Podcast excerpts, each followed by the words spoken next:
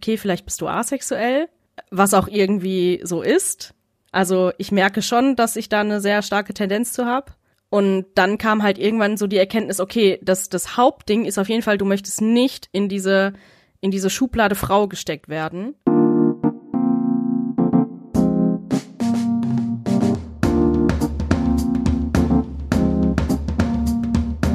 Hallo und herzlich willkommen bei Bin ich süß-sauer Folge 10.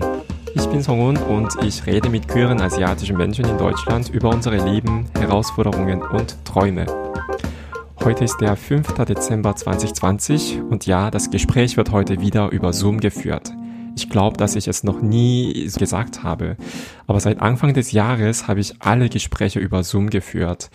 Und bisher habe ich mich mit, also Dastan, Duk und Frau Kim, also für die ersten drei InterviewpartnerInnen, die Chance gehabt, die Aufnahme persönlich zu machen. Und das war so schön und auch so anders. Deshalb hoffe ich mir, bald wieder meine GesprächspartnerInnen in Person treffen zu können und auch diejenigen, die ich bisher ähm, nur über Zoom ähm, kennengelernt habe, auch in Person treffen zu können. Bevor wir starten, habe ich eine Ankündigung heute. Am 22.12.2020, also kurz vor den Weihnachten, wird eine Testproduktion von mir auf Deutschlandfunk Kultur gesendet. Es handelt sich um einen, ja, um einen mehrsprachigen Podcast und es gab so eine Ausschreibung von Deutschlandfunk Kultur und Goethe-Institut und sie suchen nach Ideen ähm, für, wie gesagt, mehrsprachigen Podcast und ich schaffte es bis zur zweiten Runde. Also in meiner Testproduktion könnt ihr hören, wie alltägliche Orte in Deutschland mit den persönlichen Geschichten der koreanischen Migrantinnen verwoben sind. Ein Teil dieser Testproduktion ist also dementsprechend auf Koreanisch, aber macht ihr keine Sorge, ihr müsst kein Koreanisch können. Da werden auch weitere mehrsprachigen Podcasts gesendet, also hört mal bitte rein und sagt mir Bescheid, wie es euch gefallen hat. Gut, Heute haben wir natürlich wieder einen sehr spannenden Gast und ich freue mich riesig, euch Abi vorzustellen. Hallo Abi. Hi. Na, wie geht's dir? Ganz gut und selbst? Ja, mir geht's auch gut. Es war tatsächlich sehr erschöpfend für mich die letzten Wochen. Es gab mega viel zu tun in der Arbeit. Und jetzt ist es alles ein bisschen ruhiger geworden und ich freue mich schön. endlich wieder, das Gespräch führen zu können. Und ja, ich äh, entspanne dieses Wochenende auch ausnahmsweise mal. Mhm. Wird mal wieder Zeit. Kannst du dich kurz vorstellen? Jo, äh, ich bin Abby. Ich äh, wohne in Paderborn gerade und studiere da Medienwissenschaften. Bin jetzt ähm, dabei, meine Bachelorarbeit zu schreiben und arbeite nebenbei im Lokalfunk und als Medientrainer in Nordrhein-Westfalen. Mhm. Du hast also schon ein sehr starkes Medienprofil und du hast auch einige ja. an Erfahrungen seit früher, glaube ich. Ja, also ich habe ähm, mit 16 beim Radio angefangen, äh, zuerst in der Jugendredaktion und äh, bin dann da kleben geblieben und mache das seitdem durchgehend in irgendeiner Form. Du machst aber nicht nur beruflich Radio, sondern auch hast auch eines Projektes gestartet, oder?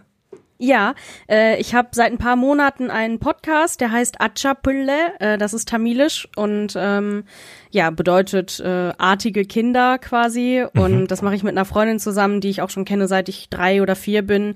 Und ah. ähm, wir sprechen da eben jetzt in den ersten Folgen über ähm, tamilische Kultur und Bräuche und was dahinter steckt, also woher mhm. diese die die Ursprünge davon sind mhm. und und klären das so ein bisschen auf, weil wir in unserer ähm, Zeit in der Tamilschule, die gab's halt auch früher, äh, irgendwie immer gemerkt haben, so ganz kann das alles nicht stimmen, was wir da lernen und mhm. was wir da machen sollen. Und mhm. ja, sie studiert halt Ethnologie und hat, sitzt dann direkt an der Quelle mhm. ähm, und, und erfährt dann da ziemlich viel aus ihrem Studium, was wir dann eben mit einbringen können. Und äh, ich finde das, ich, also ich lerne daraus selber so, so viel und finde super.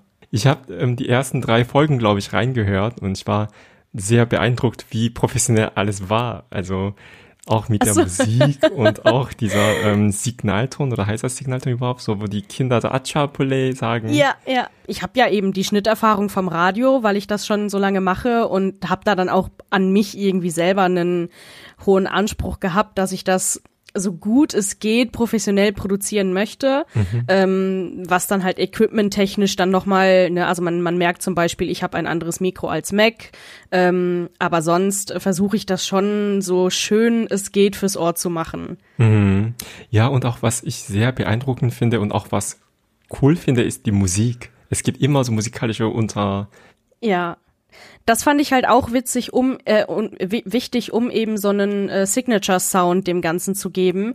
Ähm, wir haben jetzt unsere letzte Folge auch zu tamilischer Musik, nur tamilische Musik gemacht und ganz viel reingepackt. Mhm. Und es ist halt einfach so, wenn man so über den Bereich ähm, Südasien bespricht oder Südostasien, dann kennen alle Bollywood und mhm. sonst nix. Mhm. Und damit wollen wir halt auch ein bisschen natürlich äh, aufräumen, dass, dass man eben das Tamilische auch kennt. Mhm.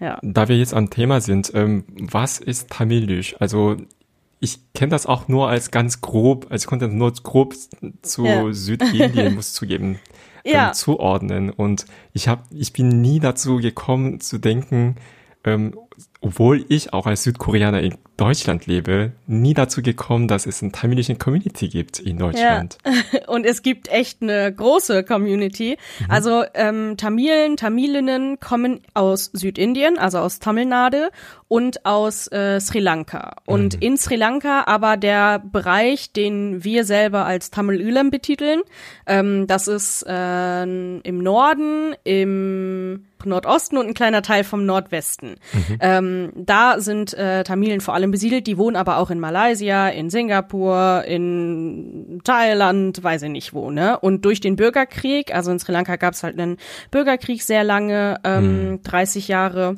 Oh. Und dadurch äh, sind halt sehr viele Tamilen äh, ins Ausland geflohen, mhm. zum Beispiel auch eben meine Eltern. Und äh, deswegen sind wir jetzt eben überall auf der Welt verteilt. Mhm. Ja. Das habe ich auch ja in eurem Podcast gehört und ich, ich hab, musste mich fast schämen, dass ich davon nichts wusste vorher. Ja, die ist, es gibt einen großen Teil der Welt, der davon eben nichts weiß, weil das nie beziehungsweise selten thematisiert wird und wurde. Das äh, ist leider so, ähm, aber wir tragen die Geschichten mit uns und erzählen die dann eben an den Stellen, wo äh, danach gefragt wird oder wo es sich anbietet. Mhm, das finde ich spannend.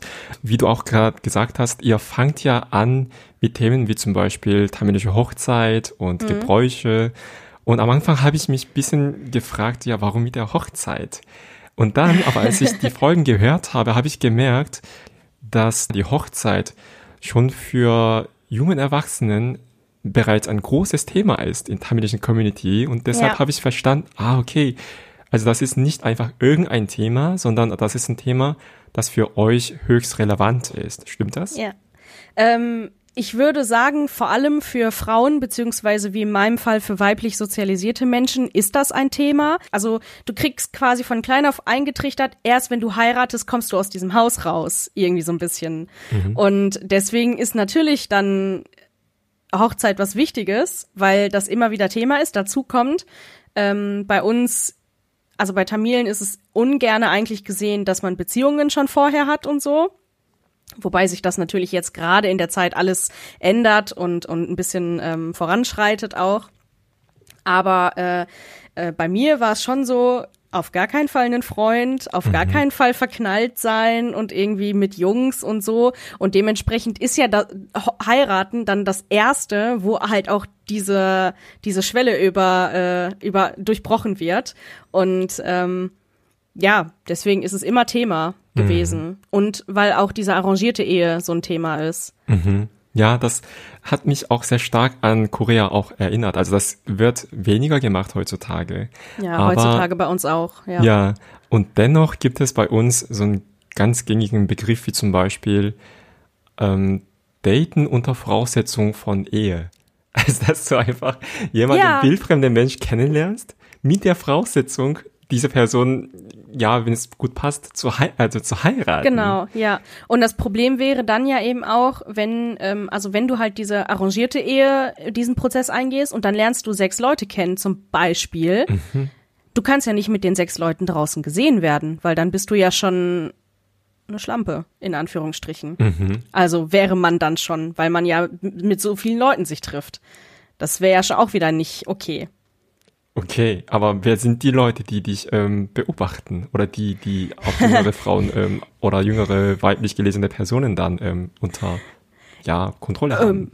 Also wenn du in der Stadt unterwegs bist, ähm, ist es gang und gäbe, dass äh, berichtet wird, wer dich wann und wo gesehen hat und man dann darüber äh, bei der nächsten Geburtstagsfeier, bei der nächsten Hochzeit, beim nächsten Kaffeeklatsch spricht. Also okay. bei mir zu Hause gab es auch schon Anrufe nach dem Motto, ähm, also dass dann meine Mutter angerufen wurde und dann wurde gesagt, ja, ich habe deine Tochter letztens da und da gesehen mit so und so einem Typen oder mit dem und dem Mädchen und so und so, wo ich halt auch dachte, kümmert euch doch einfach um euren eigenen Kram. Oh, ja. Ja, aber oh. das war, das ist für viele ähm, Tamilen und vor allem Tamilinnen ähm, schon, glaube ich, in der Jugend vor allem auch ein Thema gewesen, dass man äh, je nachdem, in welchen Kreisen man verkehrt und und wie eng man in den jeweils äh, jeweiligen Communities ist, dann immer so Angst hat, dass einen die falschen Leute sehen. Mhm. Das erinnert mich wieder sehr stark an koreanischen Community, ja. Zugegebenermaßen, das, ist, das sage ich fast in jeder Folge, ich bin kein fester Bestandteil von koreanischen Community in Deutschland, weil das sehr auf Kirche ähm, fokussiert ist und ich bin ja. nicht religiös. Mhm. Aber ein paar Mal hatte ich kurze Begegnung mit koreanischer ähm, Community in Deutschland und das war jedes Mal dieses Vibe, das ich mitbekommen hatte. So, mhm. Es wird alles einfach abgefragt beim ersten, also wirklich bei der ersten Begegnung ja. und und und man tratscht einfach die ganze Zeit. Ja, also das Tratschen ist auch etwas, was, ähm, was leider noch sehr da ist. Mhm. Und dann natürlich stelle ich mir vor, okay, also das heißt, alle Infos, die ich hier einfach preisgebe, wird irgendwann mal auch natürlich ähm, getratscht beim wildfremden Menschen. Und da genau, habe ich keinen Bock. Und da habe ich entschieden, ja. sehr früh entschieden, okay, da möchte ich nicht reingemischt werden. Ja, so ist das bei mir auch. Also ich habe mich so äh, mit 16, 17 angefangen, sehr aus der Community so zu distanzieren. Mhm. Und wir waren dann auch eben nicht mehr in der Tamilschule, weil ich halt auch schon fertig war. Mhm. Und ähm, nachdem wir dann da raus sind, muss ich sagen, fand ich mein Leben echt viel befreiender. Lassen wir uns über Tamilschule reden. Wie warst du als ein Kind? Laut, viel geredet. äh, nee, also ähm, ich äh, ja, bin in der Großstadt groß geworden, im Ruhrgebiet, bin ein richtiges Pottkind, äh, mhm. Sabbeltasche schon immer gewesen und das haben auch früher schon viele immer gesagt, so, oh ja, die wird später bestimmt Anwalt oder Professorin oder so, weil ich immer so viel gelabert und diskutiert habe. Ähm, und dazu erzogen, sehr ehrgeizig zu sein und halt immer ne Bestnoten und so, was mm. was man halt typisch von Einwandererkindern kennt, weil die Eltern halt auch ein bisschen so Angst haben, dass man dann später keinen guten Job bekommt oder so. Also da war äh, Bildung auf jeden Fall ein großes Thema. Ich hatte eine kleine, also ich habe eine kleine Schwester, mhm. ähm, drei Jahre jünger. Ähm, bei der äh, das ja also genauso war, was Bildung und so angeht. Ähm, wir waren also meine Eltern haben dafür gesorgt, dass wir auf jeden Fall äh, musikalisch ein bisschen auch was machen. Also wir waren ah. in der ah. Musikschule, wir waren immer in mindestens einem Sportverein und mhm. wurden auch schön beschäftigt gehalten und so. Also das fand ich schon gut, mhm. weil ich, äh, weil es schon so war, dass viele andere tamilische Kinder nicht diese bezahlten Hobbys hatten, ne? Mhm. dass sie in den Sportverein gehen, in, ähm, in die Musikschule gehen. Und für sowas haben meine Eltern dann gesagt, nee, dafür wollen wir aber Geld ausgeben. Mhm. Ähm, dafür gab es dann bei uns keine Ahnung, keine Playstation und keinen geilen Fernseher und äh, keine Spielsachen oder sowas, sondern so geldtechnisch war das dann eher so der Fokus darauf, dass wir uns educaten und weiterbilden und Horizon erweitern und sowas. Mhm. Ähm, was ich so in der äh, in, im Nachhinein auch tatsächlich ganz gut finde. Ähm, mhm. Äh, ja, und sonst, ich habe halt, äh, bin halt normal zur Schule gegangen und parallel mit drei oder vier in der Tamilschule halt auch angefangen. Mhm. Das war dann, das war dann immer ähm, samstags in der Volkshochschule bei uns und äh, da gibt's halt, also da gibt's, das geht bis zur zwölften Klasse und man macht da ganz normal Tamilischunterricht. Früher gab's auch Sachunterricht und ähm, äh, Religionsunterricht und jedes Jahr gibt's immer einen Sportwettbewerb, der ist dann zuerst äh, NRW-weit, zuerst stadtweit, dann NRW-weit, dann bundesweit. Oh. organisiert, Sprachwettbewerb, so Vorlesewettbewerb äh, und, und so ne, Gedichtsvortragen und, und so solche Sachen. Und auch immer so ähm, Jubiläumsfeste mit Tanz und Musik und Schauspiel und Pipapo, also Boah, sehr viel, ja, sehr viel auf der Bühne, sehr viel auf dem Sportplatz äh, und und sehr viel vor irgendwelchen Juries irgendwas vortragen. Mhm. Äh, das war halt bei mir Programm, bis ich 16 oder so war. Aha. Zuerst mal, also das war dann Volkshochschule und nicht wie in koreanischen Community so Kirche. Also dann ist es eher so religiös ähm, neutraler Raum. Es ist, ähm, also es gibt einen, es gibt in Deutschland eine tamilische Bildungsvereinigung, die das organisiert Aha. und die ist nochmal weltweit organisiert mit Sitz mhm. in Frankreich. Das heißt, wir haben zentrale Prüfungen weltweit oh, innerhalb wow. dieser Tamilschule mhm. und ähm, es ist schon, also es ist, es ist nicht ähm, also bei uns ist es ja Tempel dann, ne, hinduistisch geprägt, aber wir haben ja auch in der in tamilischen Community gibt's ja auch Muslime und äh, Christen mhm. und ähm, die sind halt genauso in der Tamilschule. Also das hat an mhm. sich nichts mit äh, mit Religion bei uns zu tun. Mhm. Es gibt es gibt gab's anfangs sogar ähm, nur hinduistischen Religionsunterricht und später hat man dann auch katholischen Religionsunterricht eingeführt mhm. für die christlichen äh, Kinder dann eben. Ah ja. Ja. Okay. Und ähm, wie ist dann die Community aufgebaut? Haben die Familie, also wenn es dort auch so langjährige Bürgerkrieg gab, gibt es auch da Spaltung gewissermaßen in Deutschland oder ist es hier eher weniger wichtig? Ähm, was meinst du mit Spaltung genau? Zum Beispiel, ähm, gut, also Korea ist Norden, also Norden Südkorea geteilt. Ah, und okay. unter also Nord- und südkoreanischen Menschen genau gibt's keinerlei ja. Kontakt. Und das okay. wird von beiden Seiten, also bestraft, wenn man Kontakt hat. So, ne? Ja. Ähm, nee, in, äh, in Sri Lanka ist das ja so, da gibt es äh, die singalesische Bevölkerung, die mhm. ist die Mehrheit mhm. und die singalesische Bevölkerung beziehungsweise äh, Präsidentschaft, Regierung, whatever you wanna call it, ähm, hat halt diesen Bürgerkrieg gegen die tamilische Bevölkerung ah, okay. oder gegen die tamilischen Befreiungskämpfer damals geführt. Mhm. Und dadurch sind Singalesen, also Singalesen mussten nicht fliehen, aber Tamilen sind halt dadurch geflohen. Also okay. unter Tamilen an sich gibt es jetzt nicht so dieses, ähm, ja, wir hassen dich von Grund auf wegen deiner Existenz. Äh, Existenz. Das gibt mhm. es nicht. Mhm. Ähm, ja, also von daher, da würde ich jetzt nicht von Spaltung reden. Mhm in der Stadt, wo ich aufgewachsen bin, gab es echt vielleicht drei, vier Familien mit Kindern, die ich kannte, die mhm. nicht in der Tamilschule waren. Alle anderen, alle anderen 150, 200 Familien waren in der Tamilschule. Okay. Also es, das war schon dann auch so der Treffpunkt für mhm. viele samstags wusste man, ist Tamilschule. Und wenn dann Sportzeit und so war, wusste man, keine Ahnung, Mittwochabends äh, sind wir auf der Tatanbahn und äh, fangen alle für, für die Sportwettbewerbe an zu trainieren oder sowas. Okay, wow. Und das ja. ist auch so richtiger, natürlich Treffpunkt für die Eltern auch, ne, dann. Ja, es ist auch so ein Klatsch und Tra das, ist dann quasi die Hochburg zum äh, zum Gossipen für für die Mütter.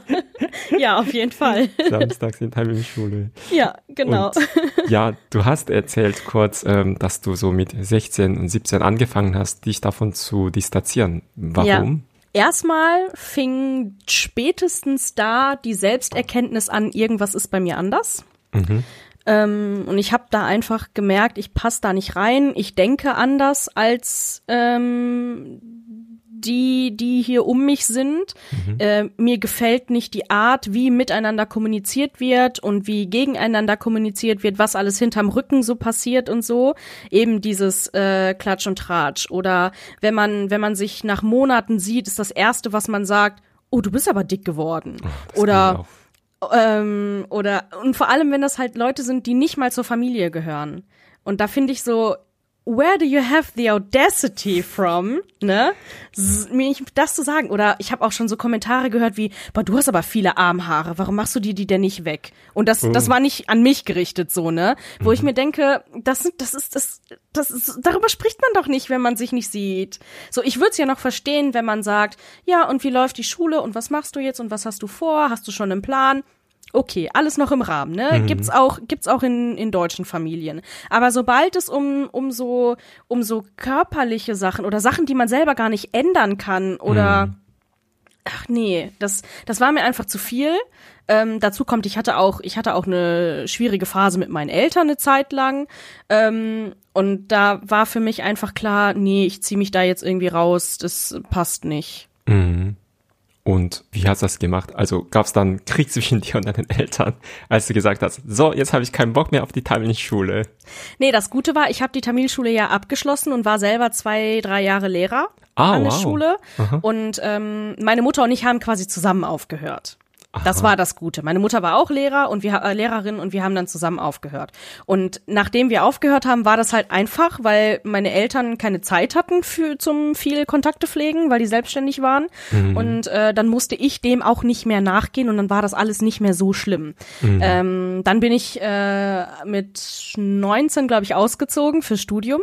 Und dann bin ich halt nicht mehr so oft zurück nach Hause gekommen. Und wenn halt immer, wenn zum Beispiel Hochzeit oder Pubertätszeremonie oder ähm, Geburtstag oder was auch immer war, ich bin halt dann nicht gekommen und habe immer gesagt, ja, nee, ich kann nicht, ich muss arbeiten, ich habe Uni, dies, das. Und ähm, das fand meine Mutter auf jeden Fall richtig doof. Die hat dann immer gesagt, ja, alle Kinder kommen immer und nur du kommst nicht. Mhm. Ähm, ja, aber das, ich habe das dann einfach so gemacht. Also das war dann zwar mit viel ähm, Widerspruch, aber äh, nicht Widerspruch. Also ich musste da schon gegen meine Eltern auch kämpfen, aber war mir lieber, als äh, mich da so zu exposen und ähm, und dann doch auf so Feiern zu sein und alles nur schlimm zu finden. Mhm. Das ist, ähm, das ist vielleicht mein Vorurteil, aber ich glaube, das ist auch wieder ein bisschen so typisch für die ältere Geschwister, die einfach aus der Bahn brechen, so bam, und damit Ja. machen sie für ihre kleineren ähm, Ja, ja, quasi oh denselben Gott. Schritt viel einfacher. Ja, das, das ist bis heute immer noch das, worüber ich mich am meisten aufrege. Ich habe so viel Vorarbeit für meine Ja. Schwester geleistet, geleistet, dass die jetzt so ein leichtes Leben eigentlich hat, was eben diesen Kampf mit den, mit den Eltern angeht. Mhm. Ja, wer kriegt Credits dafür? Ich nicht. Ja, da habe ich natürlich als der jüngere Bruder oder kleinere Bruder natürlich ein bisschen ähm, schlechtes Gewissen, weil ich sehe nicht eins zu eins, aber sehr Ähnlichkeiten zwischen was du gemacht hast und was meine Schwester gemacht hat. So, ne? Sie Oh, und dann habt ihr auch noch den Geschlechtsunterschied. Das Ja. kommt ja, das ist ja auch noch mal was anderes. Ja, ja, Ja. und ich muss auch leider, ja, ein bisschen peinlich, aber auch zugeben, sondern dass mir als Junge oder als Sohn oder als Enkelsohn viel mehr Privilegien ähm, zugesprochen Ja. waren als meiner Schwester, die viel klüger, viel stärker und viel, ja, besser drauf hatte eigentlich. Aber wenn, wenn das deine Schwester hört, ist das vielleicht schon Credit und äh, irgendwie Anrechnung genug. Ja, mal Ja. gucken, ob sie, ob die deutschsprachigen Podcasts hört und Ja, versteht, aber ja. das kann ich ja auch so sagen. Ja, Nee, das genau. haben wir auch schon unter uns auch oft so geredet. So, Ja, ah, aber das ist doch schön. Ja, du hast mir das Leben einfacher gemacht. So. voll gut. ja, du hast kurz erzählt, dass du ähm, um diese Zeit, als du dich von der tamilischen Community ein bisschen rausgezogen hast, ähm, gemerkt hast, dass du anders warst. Und wie meinst du das? Äh, ja, da kommen wir jetzt in den Sex Talk. Jo. Also bei mir fing das erstmal an mit äh, Klamotten. Mhm. Ich habe ich hab immer in der Schule versucht, so Röhrenjeans damals, ne? Und, und halt diese engen Klamotten, die alle Mädels hatten und krasse Riesenohrringe und Mhm. die Haare jeden Tag anders und so. Wobei meine Haare fand ich schon immer, die waren halt so ein bisschen Markenzeichen auch. Ähm, aber es, es war too girly eigentlich. Und da wusste ich schon, irgendwas ist eigentlich nicht so, wie ich das haben möchte.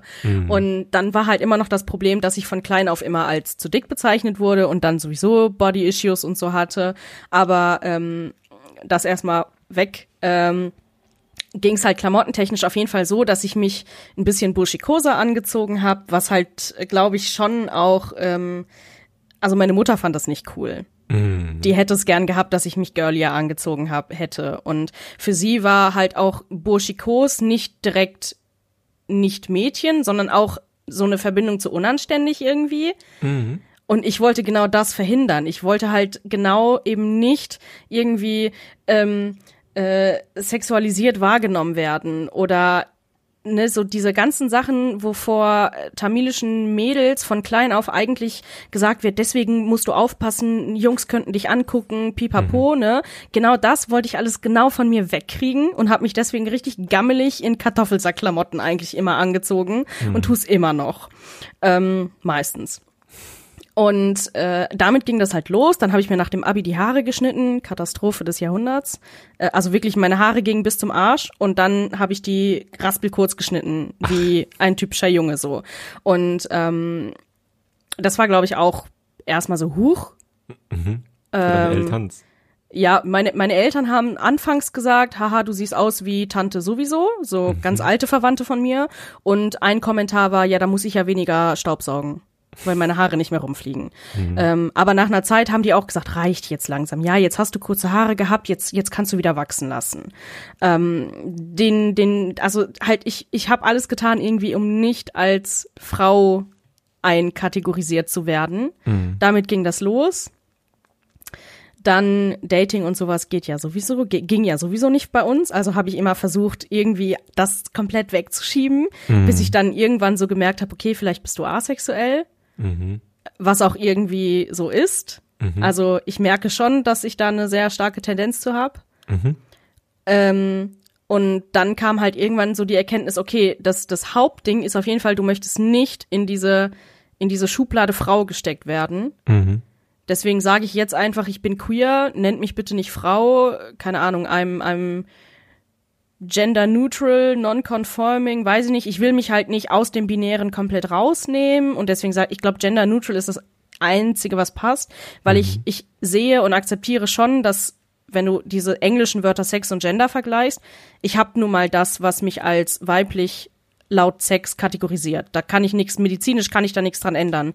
Das heißt aber eben nicht, dass ich dem sozialen Geschlecht Frau ähm, äh, mich hingeben muss. Mhm. Und mhm. das kann ich halt nicht. Mhm. Ähm, ja, und so, deswegen Überkategorie queer und fertig und alles andere ist halt meine Sache, sage, denke ich mir. Mhm. Wenn die Eltern so vor allem in dieser Kategorie denken, auch ja. wie meine Eltern, wie fast alle, alle unsere Elterngenerationen, so, ne? Hast du mal drüber mit deinen Eltern gesprochen? Ich habe meiner Mutter versucht zu erklären, was asexuell bedeutet. Mhm.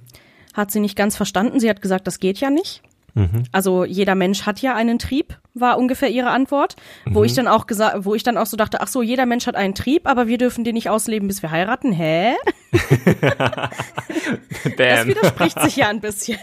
ja. Ähm, ja, also das war halt einmal dieses Gespräch, aber mhm. sonst ähm, danach nicht mehr, weil ich ich habe halt gemerkt, es gibt einfach viele andere Themen, mhm. die viel wichtiger sind für meine Mutter, die ich eher in ihren Kopf kriegen sollte als dieses Queer-Ding, weil am Ende des Tages, was sie nicht weiß, macht sie nicht heiß. Ja. Also, ne, also es gibt ja, ja, ich wohne halt jetzt alleine, ich kann mein Ding machen, She doesn't have to know everything. Ja, bewährte Methode, würde ich ja, sagen. Ja. Und ich finde halt so Themen wie wie Mental Health oder ähm, wie komme ich mit meiner, also so so karrieretechnisch, was geht in Deutschland, was ist anders als in Sri Lanka, äh, gesellschaftliche Wertvorstellungen und sowas finde ich wichtiger mit ihr zu kommunizieren, dass sie da irgendwie lernt, als in diese, weil sorry, aber die queere Schiene ist auch echt kompliziert zu verstehen. Mhm. Und wenn man so festgefahren ist wie oft unsere Elterngeneration, dann überfordert man die damit auch. Und ich will mhm. es langsam angehen. Mhm, mhm, ja, stimmt, ja. Ja. ja. Aber sie weiß schon, dass ich viel über LGBTQ-Stuff rede und nachdenke und so. Das, das weiß sie. Und da habe ich ja auch schon, habe ich ja auch schon signalisiert, auf jeden Fall. Mhm, mhm. Bist du dann in Kontakt mit anderen asexuellen Menschen? Äh, ich habe im Studium tatsächlich zwei Leute kennengelernt und wir waren halt flüchtig befreundet, weil das Kommilitonen sind. Aber mhm. ich bin jetzt nicht irgendwie auf der Suche nach especially Leuten, die so denken oder so. Mhm. Nee, denn, das habe ich jetzt nicht gemacht. Ja, nicht, denn nicht nur die tamilische Kultur, sondern auch die Kultur überhaupt ist so hoch sexualisiert. Also, ne, also man kann kaum das Thema oder man, es vergeht einfach kein einziger Tag, ohne das Wort Sex oder ohne irgendwelchen Sexualisierungsmechanismen ähm, zu begegnen im Alltag. Ja, ja, das stimmt. Das finde ich halt auch so krass. Also was wir jetzt zum Beispiel in unserem Podcast ja auch ähm, in Acapulco aufgearbeitet haben, ist eigentlich ist die tamilische Kultur gar nicht gar nicht irgendwie heteronormativ, wie wir das aus der westlichen Kultur kennen. Aber durch verschiedene Kolonisationsprozesse ist es halt dazu geworden. Mhm. Und ähm, ich meine, wo kommt Kamasutra her? Aus dem indischen Raum. Mhm. Und dann kannst du mir nicht sagen, dass äh, in Indien und in Sri Lanka das Sex ein Tabuthema ist. Ja, stimmt. Ja, das so. stimmt. Das Kamasutra ist so alt.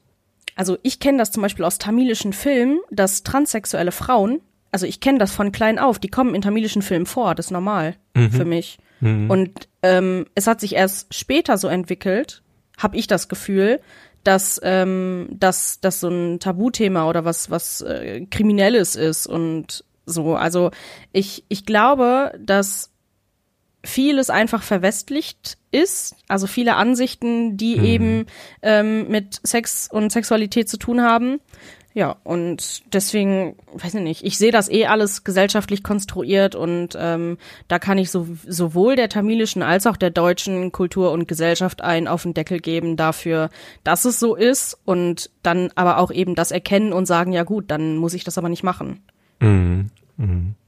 Ähm, also wenn es die ganze Zeit darum, ähm, darüber geredet wird, gepriesen wird, alle Lieder geht es um irgendwie, ja, auch manchmal Liebe sehr eindeutig. Ja, es dreht sich alles ja. um Sex. Also ja. macht das dich manchmal nicht wütend oder so? Oder irgendwie kannst du irgendwie, keine Ahnung, kommst du damit klar? Oder sagst du einfach manchmal so, boah. Ähm, wenn ihr auf den Insta-Account von Achapella geht, da mhm. haben Mac und ich uns einmal vorgestellt mit so einem Freundschaftsbucheintrag mhm. und da auch geschrieben, Sachen, die wir nicht mögen oder hassen oder so. Nummer eins, was ich hasse, ist Hypokratie.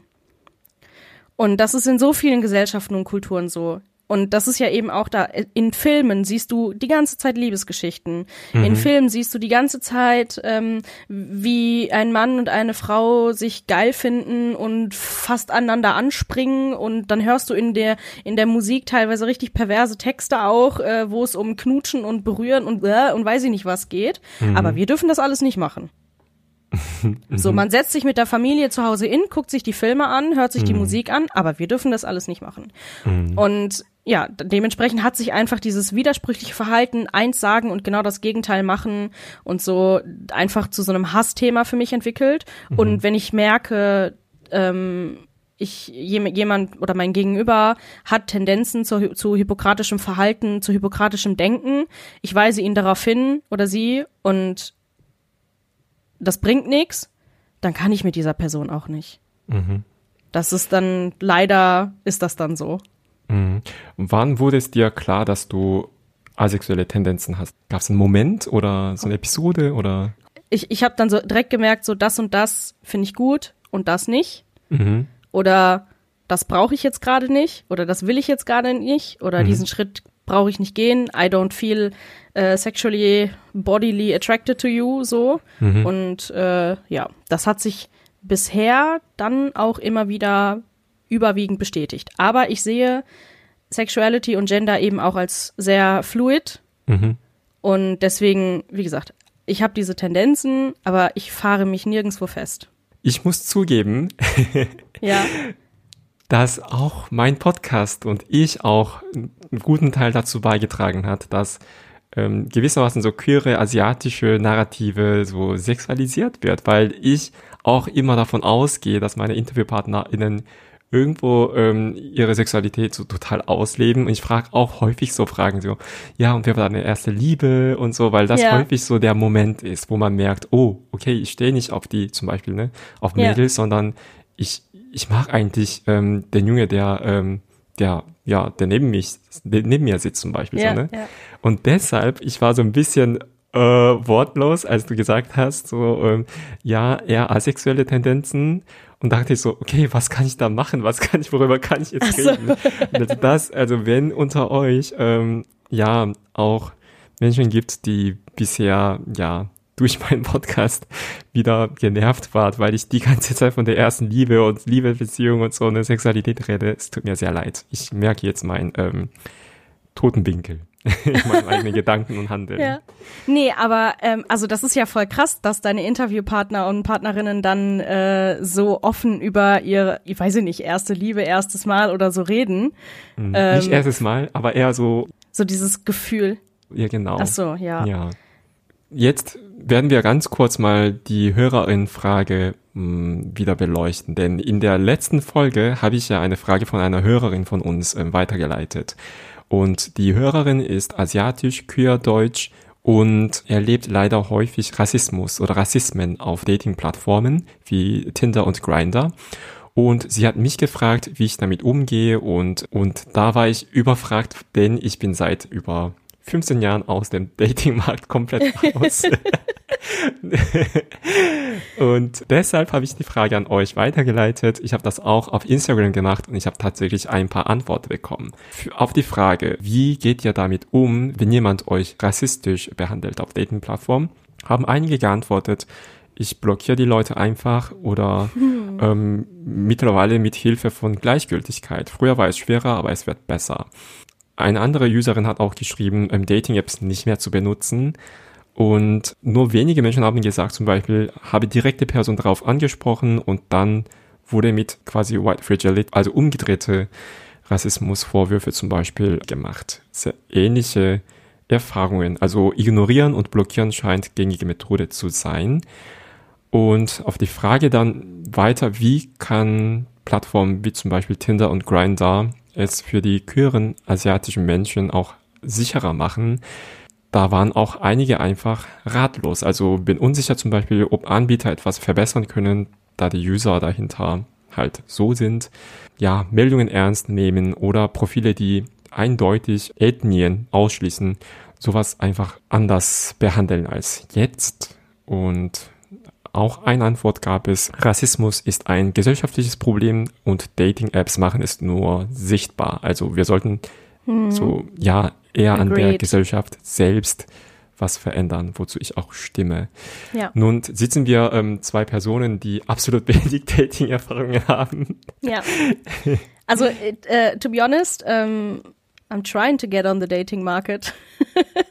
aber das funktioniert nicht. Mhm, mh. Aber das mit dem, das, das Thema Rassismus äh, auf Dating-Apps, ich weiß gar nicht, also Grinder wird nur von queeren Leuten benutzt oder von weil ich kenne mich da nicht aus. Du, da, ich habe auch keine Ahnung. Okay, schade. Äh, klärt uns auf, wofür wird Grinder genau benutzt? Ähm, äh, was, was, also was ich tatsächlich jetzt schon gesehen habe, auch, ich bin nämlich ganz oft ähm, auch Tinder-Begleiter von anderen mhm. Leuten. Mhm. Und ähm, gut, wenn man da jetzt so drauf ist, äh, gibt's, ich habe selten Leute gesehen, die zum Beispiel sagen, ähm, das und also diese und diese Ethnie zum Beispiel braucht sich nicht melden oder sowas, ne? Mhm. Und äh, deswegen weiß ich jetzt gar nicht, kommt der Rassismus dann quasi erst in, im Gespräch mit den Leuten, wenn man dann chattet, oder schon in diesen Profilbeschreibungen? Hm, ich, ich finde, das macht ja auch einen Unterschied. Auch. Ja, okay. also ja. ja, wenn es so einen Mensch gibt, der so dermaßen offensichtlich rassistisch auf Profil ist, dann habe ich ja, erst zu Recht melden. keine Lust mit ihm oder ja. mit der ne, ins Gespräch zu kommen. Aber die würde ich dann auch direkt melden, das kann man ja immer. Mhm, aber die, die Frage ist, ob die Plattformen das dann ernst nehmen, so, ne? Wahrscheinlich nicht, weil mhm. das hast das hast du auf Instagram ja genauso. Wenn du jemanden meldest, der einen rassistischen oder rassistisch konnotierten Text schreibt ähm, und das meldest, dann wird es ja auch nicht unbedingt darunter genommen oder so. Mhm. Und so funktionieren leider soziale Medien. Das, mhm. äh, da sehe ich halt auch eher das Problem dann darin, dass das einfach ein gesellschaftliches Problem ist und gerade bei ähm, Sexualität und Anziehung und was man attraktiv findet und so. Du kannst ja keinem vorschreiben, was er mag und was er nicht mag. mag. Das kann natürlich ähm, rassifiziert sein, so, mhm. aber da ich weiß nicht, ob man dann als äh, Dating-App-User, Userin da wirklich äh, was gegen machen kann. Mhm. Da, da muss sich bei den Menschen ja auch schon äh, im, im Mindset ganz viel ändern. Mhm, mhm. Da stimme ich dir völlig zu. Und ich glaube, schwieriger ist, wenn jemand oder wenn ich zum Beispiel jemanden kennenlerne und den sympathisch finde und eigentlich das Gespräch läuft auch gut und so weiter. Und egal, romantisch oder nicht romantischen Beziehungen, ne, wenn sowas einfach vorkommt plötzlich, auch so blöde Metaphern oder blöde Vergleich, das ist dann die Frage, ne? Also lohnt es sich einfach in dieser Beziehung weiter ähm, Hoffnung zu setzen oder ne? Mm, also gerade bei so Sachen, die, also ich sag jetzt mal, alles, was keine böse Absicht hat, Mhm. da kann man ja immer noch darauf hinweisen. Also ich Mhm. kenne, ich habe auch Leute in meinem Freundeskreis, die, sage ich mal, bis George Floyd absolut nicht sensibel für Rassismus und Diskriminierung und so waren Mhm. und danach dann gesagt haben, oh ja, das ist ja voll schlimm, was da passiert ist. Mhm. Und das sind dann halt so so white privileged people, die du erstmal die sich erstmal selber educaten müssen, die aber alleine niemals auf die Idee kommen, sich selbst zu educaten, weil in deren Welt alles tutti frutti ist so. Und ähm, da habe ich dann von mir auch einfach, weil das mir wichtig ist, weil wenn ich mit diesen Personen sonst befreundet sein möchte, dann von mir aus Impulse gegeben und dann auch aber ganz ehrlich dann auch gesagt, äh, ab einem gewissen Zeitpunkt, also entweder beschäftigst du dich damit oder ich bin bald weg, tut mir leid. Mhm. Mhm. Weil das halt f- früher oder später dazu führen wird. Und das ist jetzt kein Ultimatum oder so, aber that's probably gonna happen. Ja, das, ja, wichtig, also wichtig ist, dass man selber mal also überlegt, ne, also habe ich gerade die Ressourcen dafür, meine Zeit und Energie da rein zu Ja. investieren, so. Genau. Es klingt kalt, aber ist halt so. Also auch wenn ich jemanden sehr, Ja. sehr lieb habe, ähm, wenn ich immer dieselbe Fragen bei vielen Personen immer weiter ne, irgendwie klären Mhm. muss, das ist irgendwie zermöbeln. Also ja. Also ich sag mal, äh, gerade mit diesem, als ich halt äh, so mit, ich weiß nicht, 19 bis 22, 21, 22 war das so, dass ich halt tausend Millionen Mal erklären musste, was ist denn asexuell? mh, Weil da immer irgendwelche dummen ähm, andere Fragen kamen. Irgendwie, stehst du dann auf Sachen? Äh, wirst du da nicht geil? Und irgendwie solche Sachen die ganze Zeit. Und davon bin ich, glaube ich, so abgehärtet, dass es beim Thema andere Leute äh, in Bezug auf Rassismus educaten, dass ich da, glaube ich, äh, äh, ziemlich viel noch pushen kann und geben kann, bevor ich sage, boah, nee, ich habe keinen Bock mehr, kümmere dich selbst drum. mhm. Ähm, aber ich verstehe das natürlich, dass es viele Leute gibt, die dann sofort bei einem Kommentar dann schon sagen, oh nee, ich muss das jetzt aus Selbstschutz vielleicht auch dann für mich dann komplett abbrechen, diese potenzielle Beziehung. Aber ich sag mal, wenn man kann, ich würde immer die Leute darauf hinweisen und zu so sagen, ganz gerade raus, Dude, das war racist und eventuell noch, warum war das racist, wenn er es wirklich nicht checkt oder wenn sie es nicht checkt. Und äh, den Rest an, an Arbeit muss dann die Person, die das geäußert hat, selber machen. Absolut.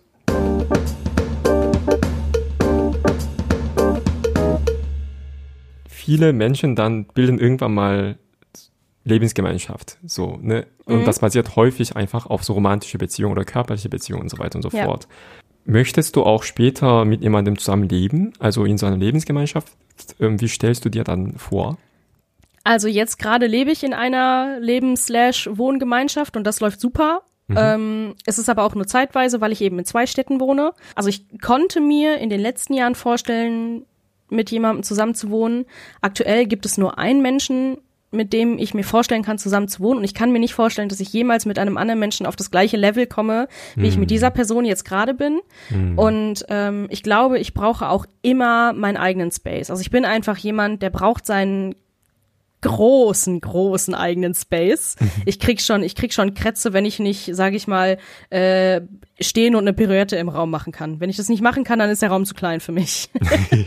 äh, deswegen, also ich brauche, ich, ich habe einfach dieses I need space und deswegen kann ich mir vorstellen, dass ähm, dauerhaft bei mir eine Lebensgemeinschaft, ja, wäre schön, aber nur, wenn wir echt eine krass große Bude haben. Mhm. Ähm, aber Tendenz jetzt gerade zum Zeitpunkt dieses Gespräches ist eher, ich möchte alleine wohnen und einfach meinen engen Kreis haben, zu dem ich jederzeit rübersteppen kann. weil ich auch häufig höre von, ähm, ja, auch in Korea, so ab gewissem Alter sagen die Menschen so, ja, ich war eigentlich, also ich bin immer noch nicht ähm, für die Ehe oder ne, für die Idee von Hochzeit oder so, Ja. aber weil ich einsam bin, sagen das Zum viele, Beispiel. ne, heirate Ja, ich. das- so. Ich würde deswegen nicht heiraten, aber ähm, ich kann das auf jeden Fall verstehen. Mhm. Mhm. Ja.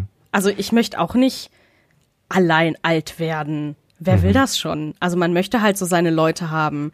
Und es ist nun mal äh, erfahrungsgemäß ja auch so, dass am Ende halt die Familie bleibt und je älter man wird, desto eher ist halt der Partner und die Kinder die Familie als die eigenen Eltern oder so. Hm. Und dann musst du dir deine Familie halt irgendwie anders basteln. Ich finde das sowieso, also das Konzept von Familie ist einfach so dermaßen ähm, eng marschiert und ja. das war auch lange mein Traum. Also im Studium habe ich sehr viele so gleichgesinnten äh, Freundinnen kennengelernt und wir haben so lange nur drüber unterhalten, so ja, wenn wir später älter werden, dann können wir alle sehr nah einander wohnen in der Nachbarschaft und ja. wir kümmern uns um uns gegenseitig, ja. auf uns gegenseitig. Und das hoffe ich mir immer noch. Also ja. ich lebe also in einer Partnerschaft. Auch was für mich. Mhm. Ja, aber dennoch ähm, in der Nachbarschaft, ja, so Menschen zu haben, das ist, das ist großartig. Ja, also ich merke auch, bei mir ist es auch so, ich kann nicht alles, was ich brauche an menschlicher Zuneigung, äh, sozialer Interaktion auf einen Menschen projizieren. Mhm. Mhm. Und das kann ein Mensch niemals für dich auch sein und dir geben. Mhm. Es, du brauchst, also ich brauche ein festes sicheres Netzwerk an verschiedenen Menschen, wo ich die verschiedenen Themen und Bedürfnisse drauf verteilen kann, weil mhm. das sonst auch einfach nicht gesund ist, glaube ich. Wenn du nur diesen einen Menschen hast, auf den du alles, alle Karten sind nur auf diese Person gesetzt, dann ist das wahrscheinlich zum Scheitern verurteilt und bei, in meinem Fall definitiv zum Scheitern verurteilt. Mm, mm. Ich glaube, das ist auch Person zu Person unterschiedlich. Ja, also in meinem Fall, ich brauche mehrere Leute, auf die ich dann bestimmte Sachen quasi so, sonst, mm. sonst klappt das einfach nicht. Ich glaube, mm. ich glaube, ich bin auch, also ich bin, glaube ich, schon a lot to handle auch, weil ich so bin. Und äh, da nur ein Menschen, hui, äh, um Gottes Willen, der arme Mensch. Na. du hast ja im Gespräch vorher kurz erwähnt, dass du als Medientrainer arbeitest und genau. auch vor allem mit Jugendlichen arbeitest. Ja. Und was machst du so ungefähr? Ja, ähm, also ich bin in einem äh, Medientrainer-Netzwerk kollektiv drin, das heißt freigesprochen Mediencoaching. Und davor habe ich auch schon alleine ähm, Workshops gemacht und ähm, auch fürs Campusradio, wo es dann eher ja äh, junge Erwachsene dann sind. Aber mit Kindern und Jugendlichen äh, machen wir halt so Medienkompetenz-Workshops. Und das kann losgehen bei, äh, wir machen einfach nur Fotos, ne? Wie benutzt man eine ganz normale Spiegelreflexkamera oder so, ähm, bis hin zu, wir machen eine eigene Radiosendung oder ein eine eigene, eine eigene Hörspielproduktion in Zusammenarbeit mit dem Schulunterricht oder so. Mein aktuellstes mhm. Projekt ist jetzt gerade eine ähm, eine Hörspielproduktion von einer AG, einer Schul-AG, die sich mit der NS-Zeit in ihrem Stadtteil beschäftigt. Und oh. da haben wir dann zusammen eine Geschichte geschrieben mit Zeitzeugen und ähm, äh, ja, also halt so Flashback-Szenen und so. Und das muss ich jetzt zum Beispiel dieses Wochenende produzieren. Mhm. Mit dann so Bombengeräuschen, weil da auch eine Bunkerszene bei ist und, und ähm, wie die dann durch die Straße laufen und sich unterhalten über die Sachen, die halt früher in in der NS-Zeit da und da waren und, und sowas halt. Ja. Mhm, das ist ja, ja, klingt alles sehr anspruchsvoll. Also ich dachte ja so, so Kinder und ja. Ja, das ist, ist ja dann schon, die sind ja dann schon, ähm, also klar, wenn das jüngere Kinder sind, gehen, machen wir natürlich andere Sachen, aber ähm, die meisten sind so zwischen zwölf, elf und sagen wir mal 15, 16 so. Mhm. Und ähm, es ist auch eher so, dass wir mit denen diese äh, kreativen Sachen machen, ne? also die Geschichte schreiben, Rollen ausdenken, äh, überlegen, was für Geräusche passen dazu und das gehen die dann alle sammeln. Die finden das ja alle toll, wenn die so ein so ein Zoom H4 oder H5 in der Hand haben. Boah, geile Aufnahmetechnik. Mhm. Oh, professionelles Mikro, ich darf da reinsprechen und so. Und mhm. dann nehmen wir die Sachen mit denen auf und wir Medientrainer machen dann die Postproduktion. Ähm, aber wenn wir zum Beispiel, wenn ich zum Beispiel Radio-Workshops mache, dann bringe ich denen halt auch bei, wie schneidet man mit Audacity. Oder ähm, wir haben auch schon mal zum Weltmedientag einen Workshop gemacht äh, zu, zu Storytelling auf Instagram mhm. und äh, dann dann haben die sich ein bisschen mit ähm, Mädchenrechte in unterschiedlichen Ländern beschäftigt und das waren halt auch elf, zwölfjährige Mädels. Wow. Ja. Und äh, wie kam das dann an bei den ähm, Mädels? Das, also der Workshop, den, den fand ich echt richtig cool. Wir hatten ein Mädchen, die ist erst seit äh, vier Jahren oder fünf Jahren in Deutschland mhm. und hat einen jüngeren Bruder, so wie äh, so wie bei dir. Äh, sie selber trägt zum Beispiel Kopftuch, ne? Ich glaube, sie kam mhm. auf, äh, kommt aus ähm, Afghanistan, bin mir gar nicht sicher. Und ähm, hat dann in diesem Workshop erst verstanden, äh, mein Bruder und ich, wir werden voll unfair behandelt. Und mhm. er da viel mehr als ich. Mhm. Und ey, warum ist das so? Und dann hat sie sich ein bisschen aufgeregt und gesagt, nee, also da muss ich jetzt meine Mutter ja mal fragen, warum das so ist und so. Und wenn die Kinder da so rausgehen, ist das für mich, äh, dann ist für mich so Mission accomplished. Mhm. Dass sie Dinge auch ganz anders jetzt plötzlich sehen und ja, auch dann dafür genau. aber auch so Medium haben, ne?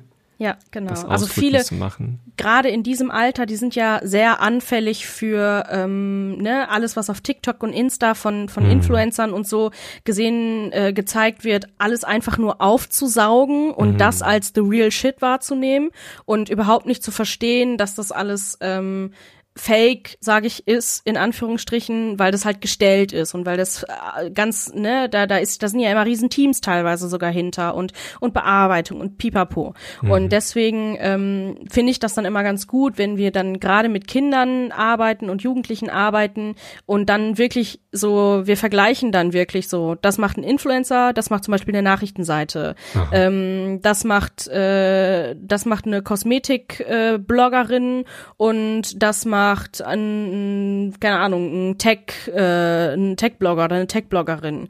Und wenn die das dann sehen, ähm, dann checken die erst auch so, okay, man kann verschiedene Sachen mit Insta machen. Es ist nicht alles nur verkaufen. Und dann zeige ich denen zum Beispiel auch mal ein paar journalistische Formate, mhm. dass sie dann so sehen, uh, man kann das auch benutzen, um Sachen zu erfahren und so. Und je jünger die Leute sind, desto desto früher erreichst du die dann eben damit, dass die an ihren eigenen Medienkonsum auch anders rangehen mhm. und ähm, da ein paar Tipps und Tricks mit an die Hand bekommen. Mhm. Wir bringen denen zum Beispiel auch bei, was die auf Insta nicht machen sollen. Ganz viele sitzen auch in der Bahn und, und filmen dann irgendwelche Leute, weil sie die lustig finden und stellen das dann hoch. Und das sind dann fremde Leute. Und dann komme ich mit der Datenschutzkeule und sag, Leute, das könnt ihr nicht machen. Ja, es ist lustig, aber das dürft ihr nicht machen. Wenn das irgendwer mitbekommt, dann kriegen leider, weil ihr noch so jung seid, eure Eltern so einen auf den Deckel. Und das sind halt so Sachen, die lernen die sonst nicht. Vor allem, wenn die Eltern selber keine Medienkompetenzen dann haben. Mhm. Ich finde es einfach super wichtig, dass die Kinder so früh das hören und auch lernen, weil, also ich habe ja nur da Erfahrungen aus zweiter Hand. Also mein Partner hat Neffen und Nichte und da sehe ich einfach und ich bin sicher, dass unsere Nichte ein paar Mal, wenn nicht Dutzend Mal, uns einfach so ins Netz gestellt hat, weil sie die ganze Zeit seit, keine Ahnung, gefühlt seit zehn Jahren mit, ähm, nicht zehn Jahren, aber seit ähm, bestimmt vier Jahren, fünf Jahren immer mit Handy unterwegs ist und ja, sie hat früher auch schon, also bevor es TikTok wurde, so Musically auch gemacht mhm. und so, sie hatte ich habe das immer mitbekommen, paar Mal ist einfach so die Kamera ja. in unsere Richtung quasi geschwenkt und so, ne? Also ich bin sicher, also wenn du das hörst, ähm, ich sag nicht deinen Name, aber wenn du das gehört hast, ja, hört mal Abi zu. Das ist ganz, Das ist ganz nicht schlecht. gut, das dürft ihr nicht, das ist schlecht. Genau. Und und das ist illegal, das kommt noch dazu. ja, also super wichtige Kompetenz dann bringst du den Kindern bei. Ja, hm, schon. Cool. Also ich fühle mich da manchmal auch, äh, ja, also ich denke selber immer, ich selber müsste noch viel, viel mehr in dem Bereich lernen, mhm. um das dann den Kleinen quasi beizubringen oder denen das richtig mit auf den Weg zu geben. Also es ist schon auch eine Verantwortung, aber eine schöne. Mhm. Ich mag das. Also ich mag es auf jeden Fall, wenn, wenn die Kinder dann immer da irgendwie empowered rausgehen und irgendwie Bock haben, dann auch mal andere Kanäle zu folgen, als nur äh, hier ist der und der Hall und hier ist Werbung für die und dieses Produkt und hier ist mein Rabattcode und bla. ähm, also klar, die haben ihre Daseinsberechtigung, aber ich finde es immer schwierig, wenn man ausschließlich sowas konsumiert. Ja. Ähm, ja. Und, und ohne zu wissen, dass es um Werbung geht, ne? Ja, das, das kommt ja auch noch dazu, genau. Unter unseren HörerInnen gibt bestimmt auch junge Eltern. Welche Tipps hast du für sie? Also ich würde, ich glaube, was das Schlimmste ist, ich hatte zum Beispiel früher, glaube ich, versucht, heimlich Facebook zu haben. Mm. So, meine Eltern fanden soziale Netzwerke, die wollten das alles nicht. Mm. Und sobald die Kinder was heimlich machen müssen, kann es nur nach hinten losgehen. Deswegen lieber wenn die, wenn die Kinder fragen, darf ich das, sagen ja, aber ich von vornherein, ich begleite dich dabei. Dass man mhm. zusammen guckt, was geht, dass man mit den, äh, mit den Kindern zusammen sich die Einstellungen anguckt, Privatsphäre-Einstellungen anguckt, Werbe- und Cookie-Einstellungen anguckt und denen das von vornherein einfach immer mit beibringt mhm. und dann sagt, das ist dafür, das ist dafür, das ist dafür, ähm, das und das darfst du posten, das und das darfst du nicht posten. Also einfach sich selber dann eben auch educaten, ähm, was ist erlaubt, was ist nicht erlaubt, was geht, was passt, ähm, auch drauf gucken, was für Accounts folgen die und so. Weil es gibt ja echt viele Kinder, damit die, damit die ihre Klappe halten, kriegen die das iPad in die Hand und gucken weiß Gott was auf YouTube. Ja.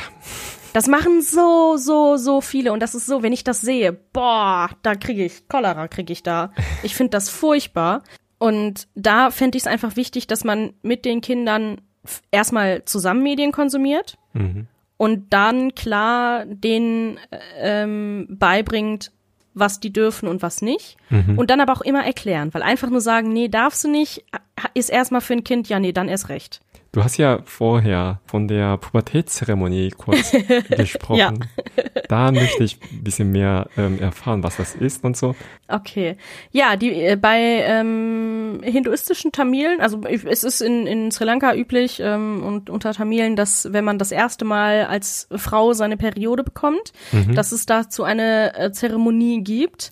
Da ah. kommt dann der Priester und spricht dann Mantren und äh, und mhm. dann gibt's verschiedene Rituale, die gemacht werden.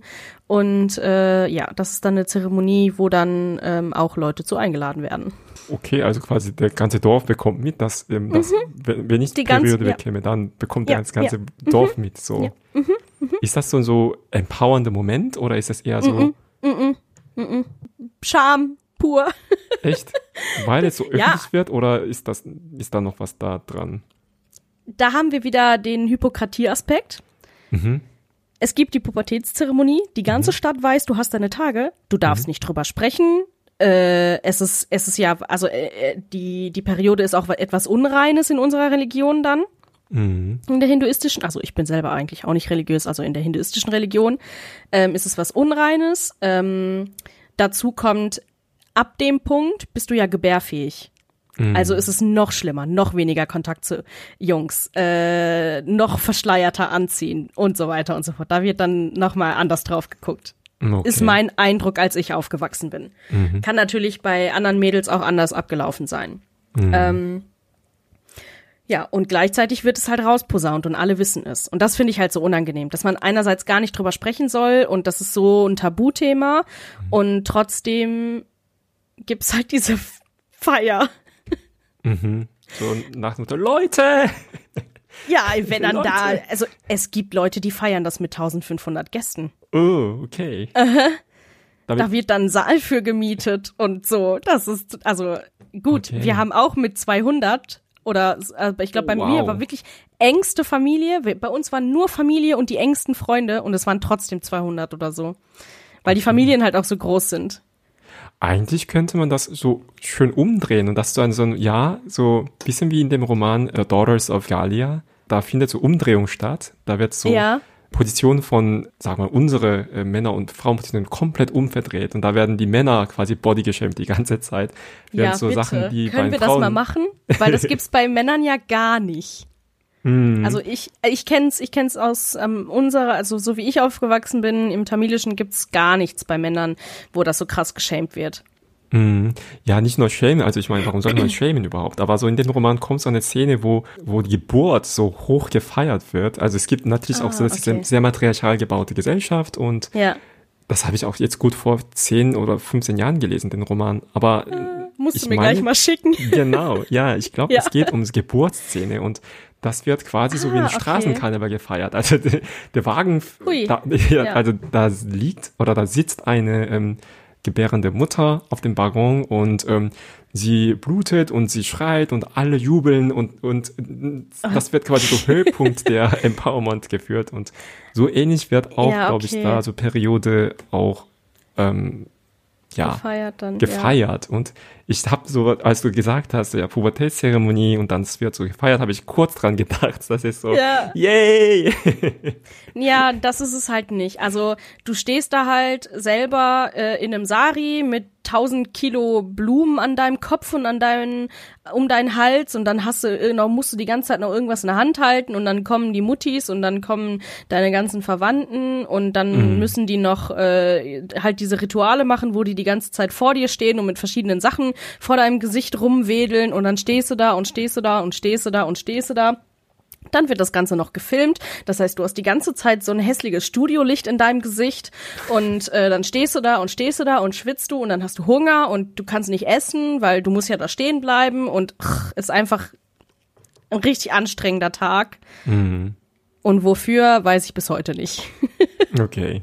Das wird dann bestimmt auch ein Thema von eurem Podcast, denke ich. Ja, also ursprünglich, ne, die ganz, ganz, ganz alte Tradition, der Hintergedanke ist halt, der Gesellschaft zu zeigen, meine Tochter ist jetzt auf dem Heiratsmarkt verfügbar. Aha.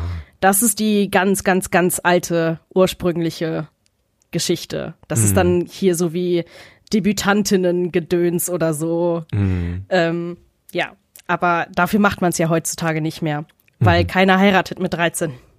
Oder 14. Mhm.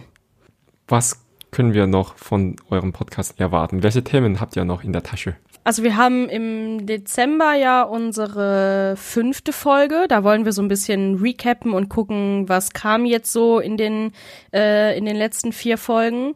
Und danach wollen wir uns ähm, mit mentaler Gesundheit in der Elterngeneration, die geflohen ist, mhm. aber auch in unserer Generation, die hier aufwächst, beschäftigen. Ähm, ja, und ansonsten, also Pubertätszeremonie wird auf jeden Fall auch noch ein Thema. Wir reden bestimmt auch nochmal über Essen und über Kleidung und, und Rollenbilder und so. Und sonst gucken wir mal, was eventuell auch aus unserer Community kommt. Also wir haben ja gerade erst angefangen, sind jetzt so bei 250, 260 Followern, glaube ich. Und ähm, die Leute, die dabei sind, also da sind auch so ein paar, die regelmäßig ähm, uns schreiben und irgendwie uns Kommentare schicken. Das hm. finde ich ganz schön. Ähm, hm. Aber wir freuen uns natürlich, wenn unsere Community dann auch wächst und wir auch wirklich äh, mehr mit denen interagieren können und Input von denen bekommen. Das wäre halt cool.